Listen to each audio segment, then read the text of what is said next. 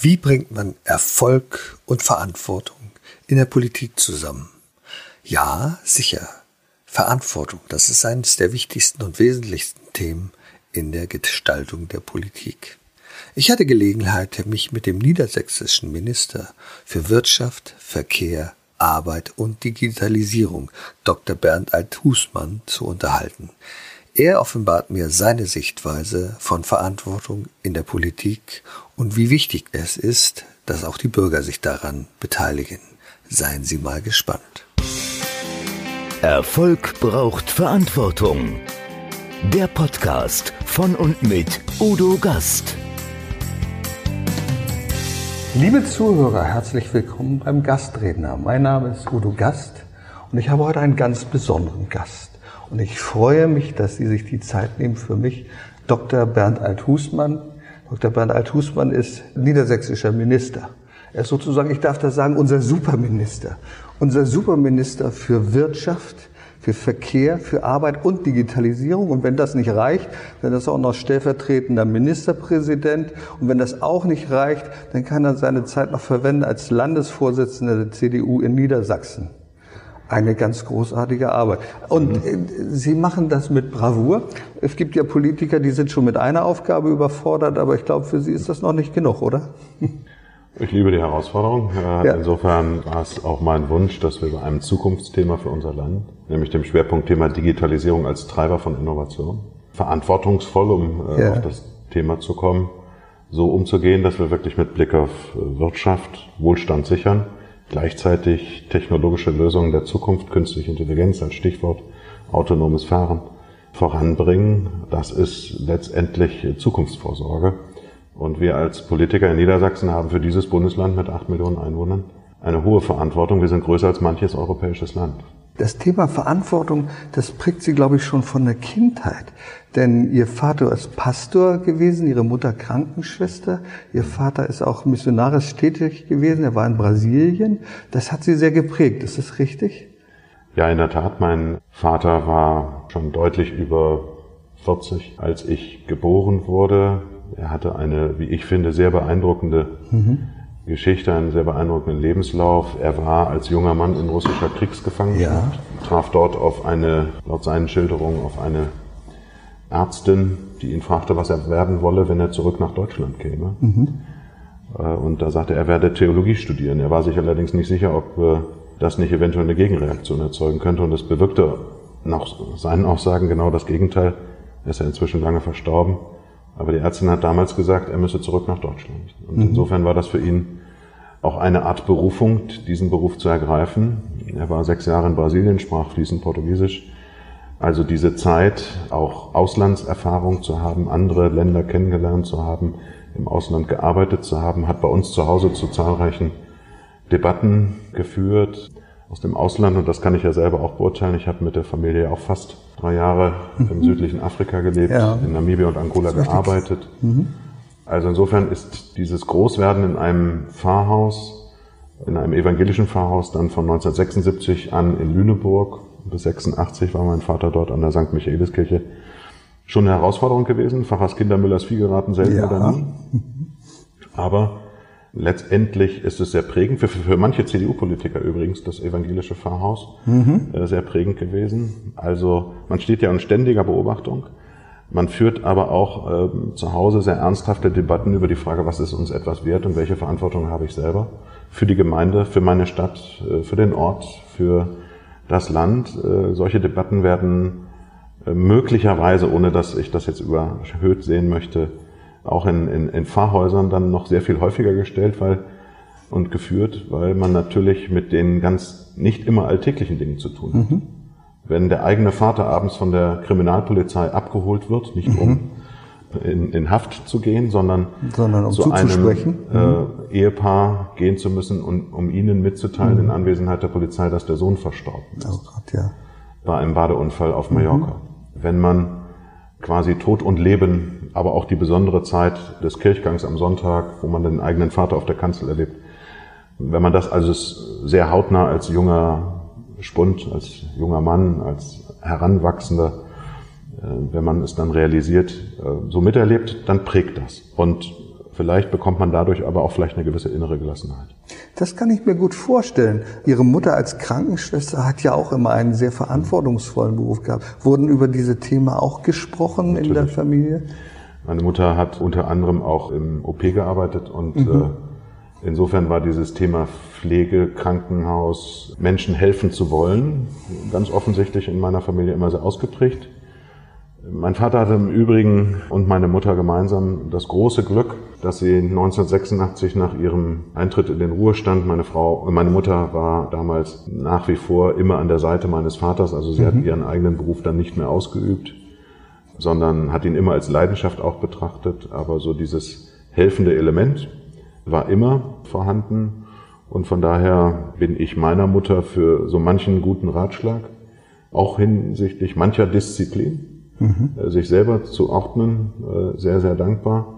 Mein Vater war übrigens immer der etwas großzügigere, etwas der gelassenere. Meine Mutter war immer mhm. etwas die strenge, mhm. die also ein hartes Regiment bei uns zu Hause führte. Elternhaus prägt. Unbedingt. Die sind ja in Lüneburg zur Schule gegangen, wie wir beide in Lüneburg aufgewachsen zur Schule.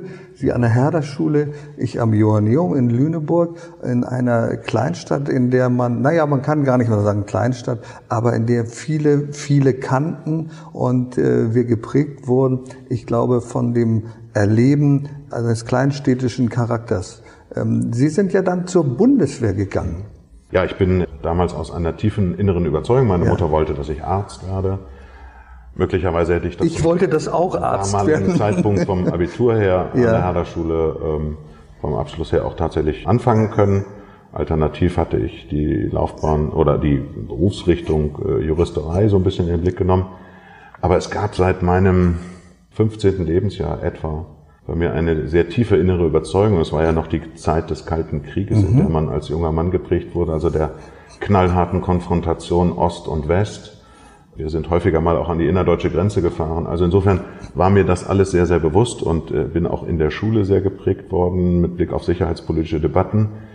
Von daher NATO-Doppelbeschluss, all diese Dinge, die dann in den 80er Jahren ja auch äh, heftige Debatten in Deutschland auslösten. Diese Zeit hat mich eben geprägt und aus einer tiefen inneren Überzeugung habe ich mich damals als Offizieranwärter bei der Bundeswehr beworben und bin dann Offizier in Lüneburg mit großem Glück angefangen in Lüneburg geworden. Wissen Sie, das finde ich sehr spannend. Verantwortung zu übernehmen kann man auf unterschiedlichen Ebenen. Mhm. Ich persönlich habe verweigert, auch aus tiefster Überzeugung. Mhm. Aber mein größter Fürsprecher und mein Zeuge war mein bester Freund, der sich für zwei Jahre bei der Bundeswehr mhm. verpflichtet hatte. Heute würde ich möglicherweise anders entscheiden. Aber welche Stellung, nimmt, Bedeutung nimmt die Bundeswehr heute noch ein in ihrer Verantwortung? Ist es da vielleicht nicht erforderlich, dass junge Menschen wieder dort dienen?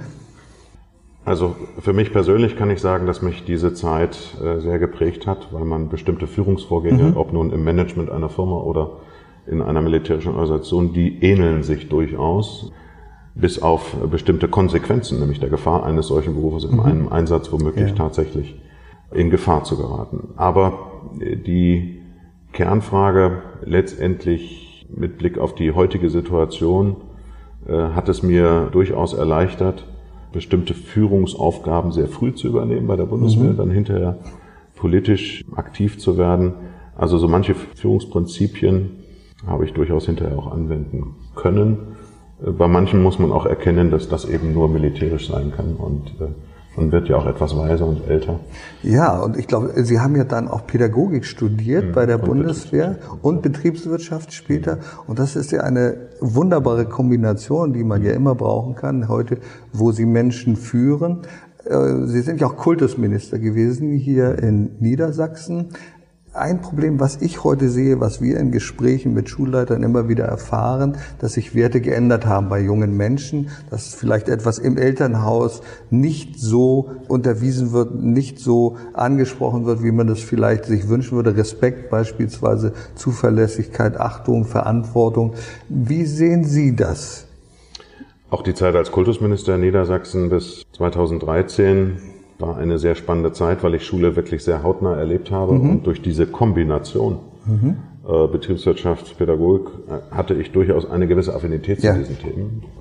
Auch heute und muss sagen, dass ich das bildungspolitische Umfeld sehr, sehr spannend fand. Mhm. habe dabei aber auch eines immer in den Vordergrund gestellt. Schule kann nur dann gelingen, wenn der Lernort Schule gut ausgestattet ist, mhm. wenn es wirklich mit motivierten Lehrern einen gut organisierten Schulunterricht geben kann, das gesamte Unterstützungssystem von Schule wirklich gelingt. Und dazu gehören im Übrigen auch die Eltern. Die Erziehungsverantwortung endet nicht an der Haustür oder am Schulbus zur Schule, sondern die Erziehungsverantwortung sehe ich auch bei mir selber. Bin zum zweiten Mal verheiratet. Wir haben gemeinsam fünf Kinder, insgesamt fünf Kinder. Der Hauptschwerpunkt dieser Erziehungsarbeit liegt bei meiner Frau. Das muss ich äh, mhm. so eingestehen. Das ist ein Riesenjob, den sie dort tätigt. Ich weiß aber auch um die Erziehungsrolle und Erziehungsaufgabe von Eltern, auch eines Vaters in einer Familie. Da muss ich mich hier und da immer noch heute anstrengen. Das ist so. Aber die Schule heute im Jahr 2020 von der Inklusionsfrage bis hin zur Unterrichtsversorgung ist das Kernthema, weil ein ressourcenarmes Land, das wir nun mal sind, mhm. kann sich im Wesentlichen nur langfristig äh, seinen Wohlstand sichern, wenn es gelingt, eine gut ausgebildete, interessierte, hellwache Generation zu haben. Ich war vor einiger Zeit in China mhm. und habe dort im Übrigen eine älter werdende Gesellschaft, aber dennoch eine ganz junge Generation, mhm. die hungrig ist auf Neues, auf Fragen der künstlichen Intelligenz, Digitalisierung, Ausbau der Infrastruktur. Bei uns in Deutschland habe ich manchmal so den Eindruck, dass vielleicht auch im, im Schulsystem angelegt wir uns an ein gewisses Wohlstandsniveau, an eine gewisse Sattheit, wenn ich das mal etwas überspitzt formulieren darf, gewöhnt haben. Und ich glaube, wir müssen auch unsere Schulen noch viel stärker darauf ausrichten, dass unsere Schülerinnen und Schüler ökonomische Kompetenzen erhalten, in allen Schulformen, auch an den Gymnasien, dass sie informationstechnische entsprechende mhm. Ausrichtung bekommen, dass sie aber auch Werte vermittelt bekommen, dass sie nämlich nicht nur das Individuum, sich selbst äh, im Vordergrund sehen, sondern dass es letztendlich Kern einer sozialen Marktwirtschaft, die individuelle Freiheitsrechte sichert, aber gleichzeitig auch erwartet, dass man sich einbringt, dass man Verantwortung übernimmt. Und deshalb glaube ich einfach, dass die Abschaffung der Wehrpflicht, beispielsweise in Deutschland und damit einhergehend die Abschaffung äh, auch des äh, Paralleldienstes, des Zivildienstes, ein Ersatzsystem wurde bekanntlich dafür geschaffen. Ich habe das immer für eine bedenkliche Entwicklung gehalten, mhm. weil ich immer davon ausgehe, egal für welchen Weg man sich entscheidet, entweder für den Zivildienst aus Gewissensgründen früher oder manche sagten dann auch etwas scherzhaft, bösartig Gewissengründen, aber wenn man aus einer inneren Überzeugung, mhm. wie Sie gesagt haben, ich sehe meine Aufgabe eher dort, habe ich aus einer ebenso großen Überzeugung gesagt, ich sehe meine Aufgabe durchaus verantwortlich für unser Land, im Zweifelsfall auch die Konsequenz mittragen zu müssen, dass man sich für Demokratie einsetzen muss und für den Schutz dieser Demokratie.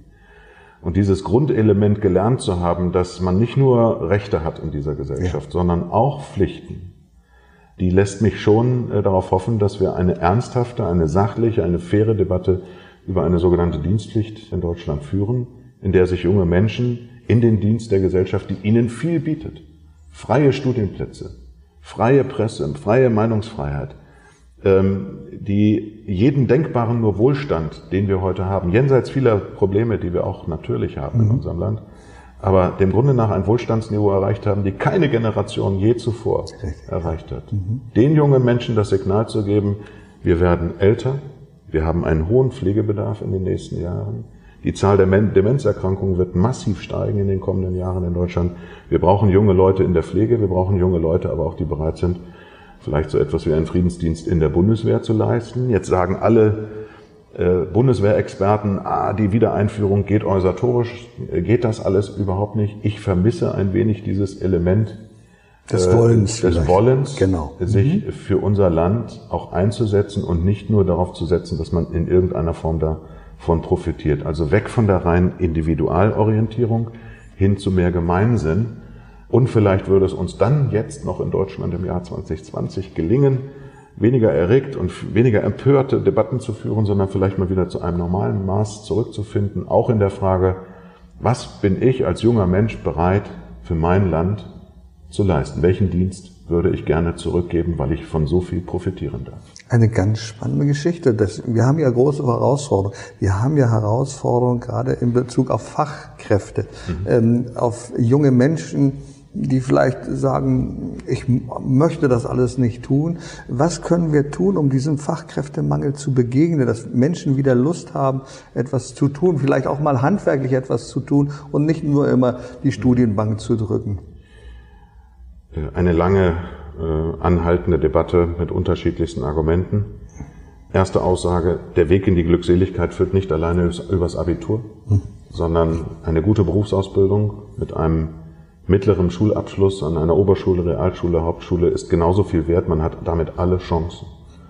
Und dennoch wissen wir, dass die meisten jungen Leute heute erstens eine höhere Schulform anstreben. Mhm. 40, 46 bis 50 Prozent der Schuljahrgangsabgänge wollen zum Gymnasium oder alternativen äh, Schulformen mit gymnasialem Angebot, äh, um hinterher zu studieren. Äh, aber das Kernproblem und das größte konjunkturelle Risiko für Deutschland auch mit Blick auf die kommenden zehn Jahre, wird es sein, genügend Fachkräfte zu gewinnen. Also Ingenieure, ja. Pflegekräfte, auch Lehrer in den kommenden Jahren zu haben, die auch beim Umbau der Gesellschaft, wir stehen in zahlreichen Automobilindustrie, Windindustrie, wir stehen in zahlreichen Ernährungswirtschaft, in zahlreichen Bereichen vor wirklich Wandlungsprozessen, die man nur mit Mut, Optimismus, mit letztendlich Einsatz gewinnen kann und vor allen Dingen den notwendigen Fachleuten. Mhm. Dazu brauchen wir eine bessere Zusammenführung zwischen den Bildungssektoren, eine starke berufliche mhm. Ausbildung. Warum gelingt es dem deutschen Bildungssystem nicht, die etwa zwei Millionen junge Menschen zwischen 18 bis etwa 32 Jahren, die ohne Schulabschluss und ohne Berufsbildungsabschluss in Deutschland schon jetzt leben? Im Jahr 2018 war das die Zahl des Berufsbildungsberichts. Warum gelingt es uns, diese nicht besser in den Arbeitsmarkt äh, zu bekommen? Wird das Fachkräftezuwanderungsgesetz jetzt zum 1. März 2020 ausländische Fachkräfte genügend nach Deutschland holen? Ja, es wird ein wichtiger Meilenstein, aber es wird die Fachkräfteproblematik noch nicht endgültig lösen. Wir brauchen eine bessere Übereinstimmung von Suche im Ausland, europäisch und jenseits Europas, beispielsweise in Vietnam, mhm. beispielsweise in Südkorea, und dies zusammenzuführen mit den Arbeitsmarktbedarfen der Unternehmen in Niedersachsen. Dazu werden wir äh, jetzt uns nochmal anstrengen, eine Konzeption vorlegen, wie wir dieses Matching, um es mal neudeutsch zu sagen, zwischen Nachfrager und Angebot besser zusammenzuführen. Wir haben zahlreiche IT-Fachleute aus Südkorea, die nach Deutschland durchaus wollen. Die müssen wir dann aber auch hierher bringen und ihnen einen Arbeitsplatz anbieten, die rechtlichen Voraussetzungen schaffen und wir müssen schneller deren beruflichen Qualifikationen anerkennen. Und letzter Punkt, wir müssen beim Fachkräftebedarf die Menschen, die hier eine Perspektive haben, eine Bleibeperspektive, die in den letzten Jahren zu uns geflüchtet sind, weil sie vor Krieg, Terror, Hunger, Klima ja, genau. geflohen mhm. sind. Nun können wir sicherlich einen Teil wieder in ihre Heimatländer zurückführen, weil sie auch dort benötigt werden. Wenn sie keinen Anspruch haben, wenn sie keine Perspektive haben, wenn sie nicht auf eigenen Füßen stehen können. Aber ich erlebe auch zahlreiche Flüchtlinge, die ihre Sozialversicherungsbeiträge zahlen, die eine Familie gegründet haben, die die notwendigen Qualifikationen haben, die die deutsche Sprache erlernen. Warum sollen die denn nicht eine Bleibeperspektive in Deutschland genau. haben? Wir werden mhm. sie als qualifizierte Fachkräfte in Deutschland benötigen. Insofern äh, sollten wir die verschiedenen Instrumente nutzen. Und der allerletzte Punkt wäre, unsere Betriebe, unsere Unternehmen müssen sich natürlich auch über eins im Klaren sein. Die jungen Leute heute, die können sich den Ausbildungsbetrieb aussuchen. Ist nicht mehr wie vor zehn Jahren, wo man händeringend suchte, sondern heute können die jungen Leute sagen, da gehe ich hin. Genau. Und da ist das Thema Vereinbarkeit von Familie und Beruf, das Thema Work-Life-Balance äh, für viele junge Leute heute ein sehr entscheidender Faktor bei der Entscheidung, in welchem Betrieb möchte ich zukünftig arbeiten. Und die Tatsache, dass das nicht für die nächsten 40 Jahre der Fall sein wird, sondern womöglich häufiger Berufswechsel kommen. Cafeteria-Systeme angeboten werden, fließender Übergang in den Ruhestand, verschiedene Sabbatjahrmöglichkeiten angeboten werden müssen, um junge Menschen davon zu begeistern, gehe ich gerade in dieses Unternehmen. Und das ist manchmal nicht nur die Bezahlung, es ist auch die Frage der Unternehmenskultur, die entscheidend ist, äh, wie geht man um, welcher Führungsstil ist in einem Unternehmen. Da wird sich manches verändern müssen, äh, auch in den Ausbildungsberufen des Handwerks. Da ist eben nicht nur der Lehrling, der Auszubildende, der mal losgeschickt wird, um dieses oder jenes zu holen, sondern dem muss man auch wirklich Qualität bieten. Das machen viele, die meisten machen das. Hm. Aber es gibt sicherlich auch Gegenbeispiele. Ich denke, wir leben in einem gesellschaftlichen Wandel, in dem es sehr, sehr wichtig ist, auch von anderen zu lernen. Wir müssen sicherlich lernen, dass es neue Perspektiven gibt, dass die Jugend eher bestimmt heutzutage, was möglich ist. Wir lernen von anderen Ländern. Sie haben, glaube ich, sehr viel gelernt in einem Land, in dem Sie drei Jahre waren, als Vorsitzender oder Vertreter der Konrad-Adenauer-Stiftung in Namibia, richtig? Mhm. Wie hat Sie das geprägt? Das war doch eine völlig andere Kultur. Als ich die damalige Entscheidung traf, das, die Möglichkeit zu ergreifen, mit der gesamten Familie, also mit drei Mädchen damals, mhm. äh, die beiden Kinder aus erster Ehe sind in Deutschland geblieben, mhm. nach Namibia zu gehen, hier die Zelte abzubrechen, komplett raus, mhm. nach Namibia zu ziehen und dort zu arbeiten für Namibia und Angola, war sehr häufig auch in Angola, im Nachbarland, im nördlichen Nachbarland das war für die Familie zunächst einmal ein Riesenschritt. Das darf man nicht vergessen. Meine Frau damals, als ich sie anrief und sagte, du äh, Liebling, was hältst du denn davon? Wir gehen äh, nach Namibia. Nach Namibia. Da war es erstmal so zwei Sekunden am Telefon still und dann sagte sie, wie aus der Pistole geschossen, das machen wir. Und du ziehst mal einen Schlussstrich unter die Politik. Und ich kann mhm. heute sagen, dieser Schlussstrich oder dieser vorläufige Schlussstrich, mhm. Äh, diese fast drei Jahre, zwei, drei Viertel, für mich waren eine exzellente Zeit, weil Deutschland aus der Ferne viel kleiner wirkt, als wir mhm. persönlich uns immer selber einschätzen. Die Menschen in den afrikanischen Ländern, ich habe zahlreiche Länder des südlichen Afrikas kennengelernt, Tansania, Kenia, Angola, Südafrika, Namibia, Uganda. Also insofern, die Menschen dort äh, leben natürlich unter ganz anderen Umständen, teilweise eben in Entwicklungsländern, teilweise Kenia Schwellenländer, die an der Schwelle stehen, einen etwas, äh, einen größeren Wohlstand zu erreichen, die aber zum Teil technologische Lösungen im Übrigen viel früher eingeführt haben als wir. War vor kurzem mit einer Wirtschaftsdelegation in Uganda in Kigali, mhm. in äh, Ruanda, äh, Ruanda, Kigali, in Uganda, Kampala oder in Kenia, in Nairobi ich hatte durchgehend 4G-Standard in allen äh, Städten. Das ist bei uns die, durchaus nicht der Fall. Der Mobilfunk war sehr gut ausgebaut, ja. die Internetversorgung war exzellent. Mhm. In Kenia war PayPal meines Wissens eher eingeführt mhm. als bei uns. Das ist richtig, ist klar. Also das ist nicht nur äh, Afrika, der schwarze Kontinent, der ressourcenreich ist, das ist Fluch und Segen zugleich. Das ist auch ein, ein Kontinent, der durchaus aufstrebend ist. Immerhin das Durchschnittsalter äh, Afrikas heute liegt etwa bei 19 Jahren. Während wir in Europa altern, äh, wächst dieser Kontinent weiterhin, äh, was die Bevölkerungszahlen betrifft. Vermutlich verdoppelt sich in den nächsten 20, 30 Jahren die Bevölkerung in Afrika und das Durchschnittsalter ist so gering, dass dort sehr viel Potenzial entstehen wird. Und wenn man sich diese Dynamik anschaut in den südafrikanischen Ländern, teilweise eben auch gehemmt durch Korruption, durch Diktatur, durch diktatorische Systeme, die nur daran denken, den, die Exploration der Rohstoffe, Diamanten, mhm. Rohöl, Uran oder anderes für sich zu sichern, äh, für einen kleinen Kreis der Bevölkerung und der große Teil der Bevölkerung unter Hunger leidet, weil sie zum Teil nur zwei US-Dollar am Tag, das ist die sogenannte Armutsquote, zur Verfügung haben, dann wird man schon sehr nachdenklich und demütig im Übrigen und auch wiederum gelassen.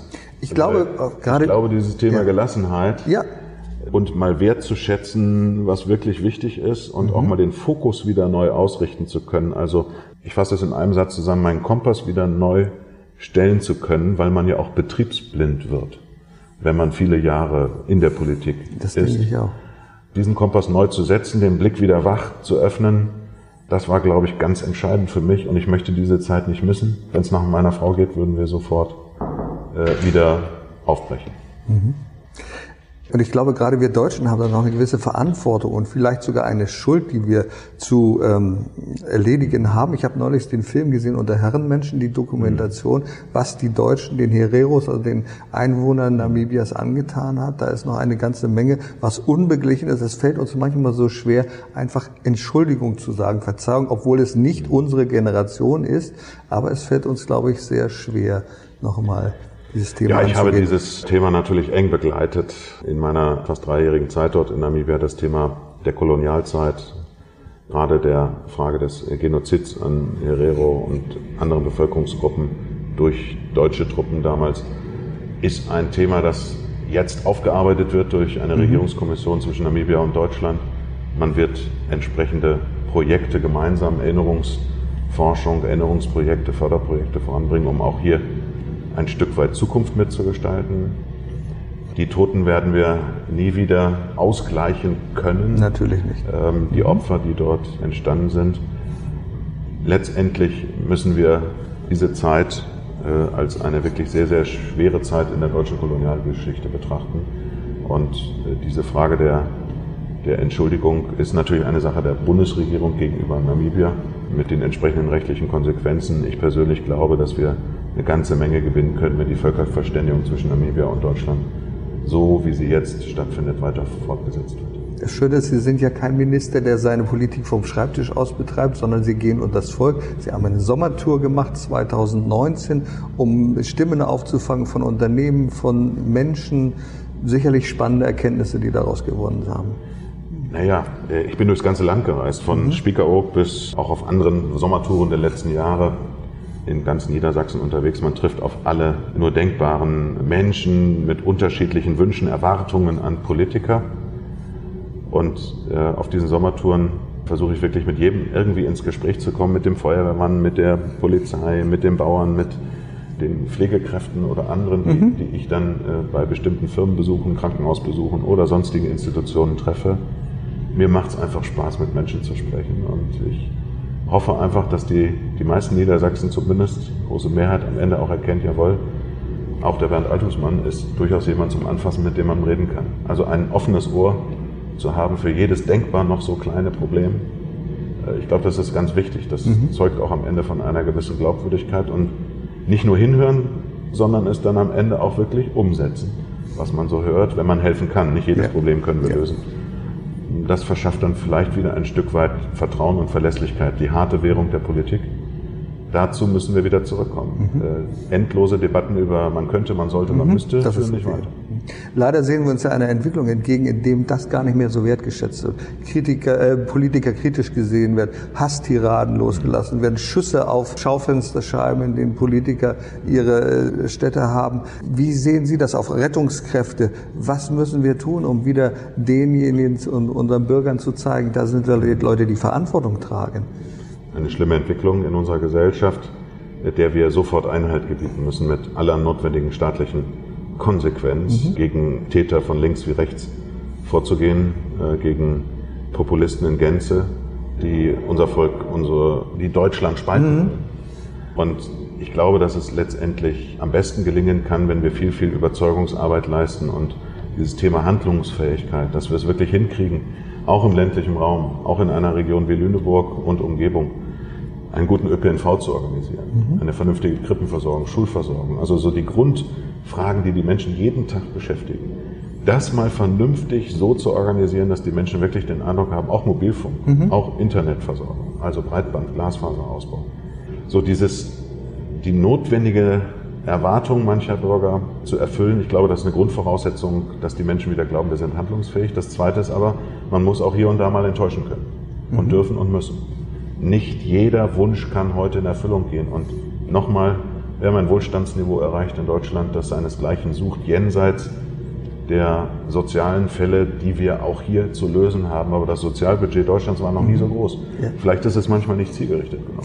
Das führt zu der Frage, wir haben immer Forderungen an Politiker. Die müssten mal das, die da oben, die sollten und die könnten noch mal. Was wünschen Sie sich denn von den Bürgern? Was sollten wir Bürger tun?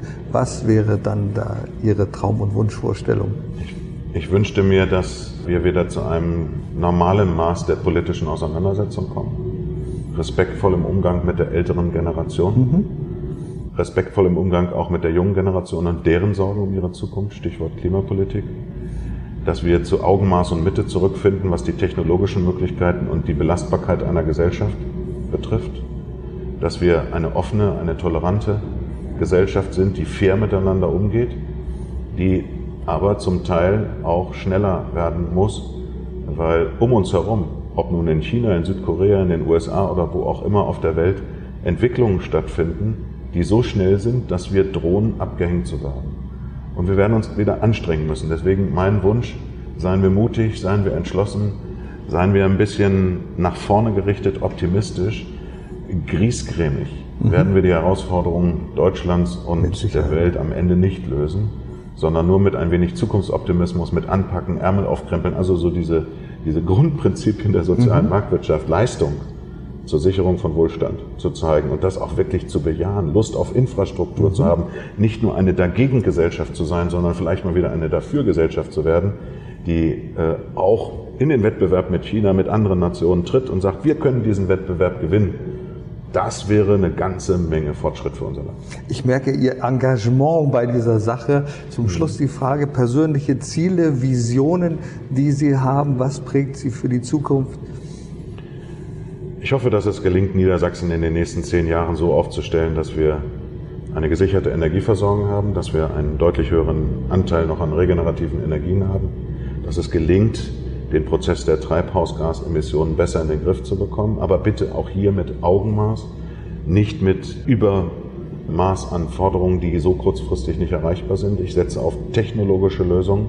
Ich hoffe, dass wir im Bereich der künstlichen Intelligenz, der Biotechnologie in den nächsten Jahren mit Blick auf Niedersachsen, auch mit Blick auf die Ernährungswirtschaft, Lösungen auf den Weg bringen, auch gestützt durch Digitalisierung, sodass dieses Land modern wird und die Zukunft wirklich gewinnen kann. Ich möchte keine Politik im Rückspiegel, sondern ich möchte eine Politik durch die Windschutzscheibe, dass mhm. wir nach vorne schauen und die Herausforderungen annehmen, uns nicht verkriechen, äh, sondern deutlich machen, wo steht Niedersachsen, wo steht Deutschland in Europa und Europa am Ende dann auch bereit ist, diese großen Herausforderungen, Integration, Forschung, Verteidigung, Außen- und Sicherheitspolitik, Entwicklungspolitik, dass wir hier wirklich ein klares Zeichen setzen, dass Europa kein Kontinent ist, der immer älter wird und sich dem Wettbewerb nicht stellt, sondern dass das ein Aufbruchkontinent ist und wir als Deutschland mitten in diesem Europa eine sehr klare Position einnehmen, nicht nur des Mahners, des Warners, des Beobachters, sondern eben auch aktiv bereit sind, unseren Beitrag zu leisten. Das wird noch manche gesellschaftspolitische Debatte bei uns Davon notwendig. Bin Davon bin ich überzeugt. Lieber Dr. Bernd Althusmann, herzlichen Dank für Ihre Zeit, herzlichen Dank für dieses inspirierendes und spannendes Gespräch. Liebe Zuhörer, vielen Dank fürs Zuhören, wenn es das nächste Mal wieder heißt, Erfolg braucht Verantwortung. Erfolg braucht Verantwortung. Der Podcast von und mit Udo Gast.